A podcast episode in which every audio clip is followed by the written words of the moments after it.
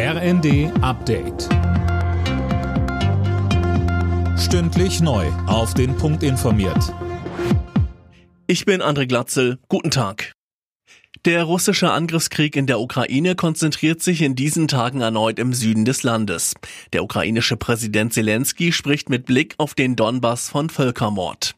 In seiner nächtlichen Videobotschaft sagte er, die russischen Truppen wollen die Städte in Schutt und Asche legen. All das einschließlich der Verschleppung unserer Menschen und der Massentötung von Zivilisten ist eine offensichtliche Politik des Völkermords, die von Russland betrieben wird, so Zelensky. In der Ampelkoalition gibt es Streit um eine mögliche Wiedereinführung der Maskenpflicht im Herbst. Justizminister Buschmann bezeichnet in den Funke-Zeitungen entsprechende Pläne von Gesundheitsminister Lauterbach als vorschnell. Mehr von Tim Britztrup. Der SPD-Politiker hatte im ZDF angekündigt, dass bei einer möglichen neuen Corona-Welle im Herbst auch die Maskenpflicht in Innenräumen wieder eingeführt werden soll.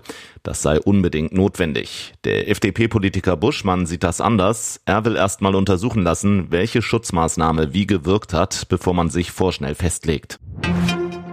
Drei Tage nach dem Schulmassaker mit 21 Toten in einer Kleinstadt in Texas startet in dem Bundesstaat heute das Jahrestreffen der mächtigen US-Waffenlobby NRA.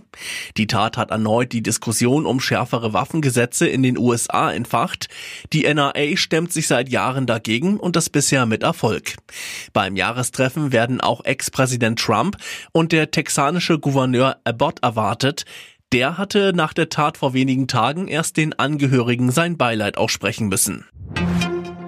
Trauer bei Fans und Weggefährten der Kultband Deepish Mode. Keyboarder Andy Fletcher ist tot. Das teilte die Band bei Twitter mit.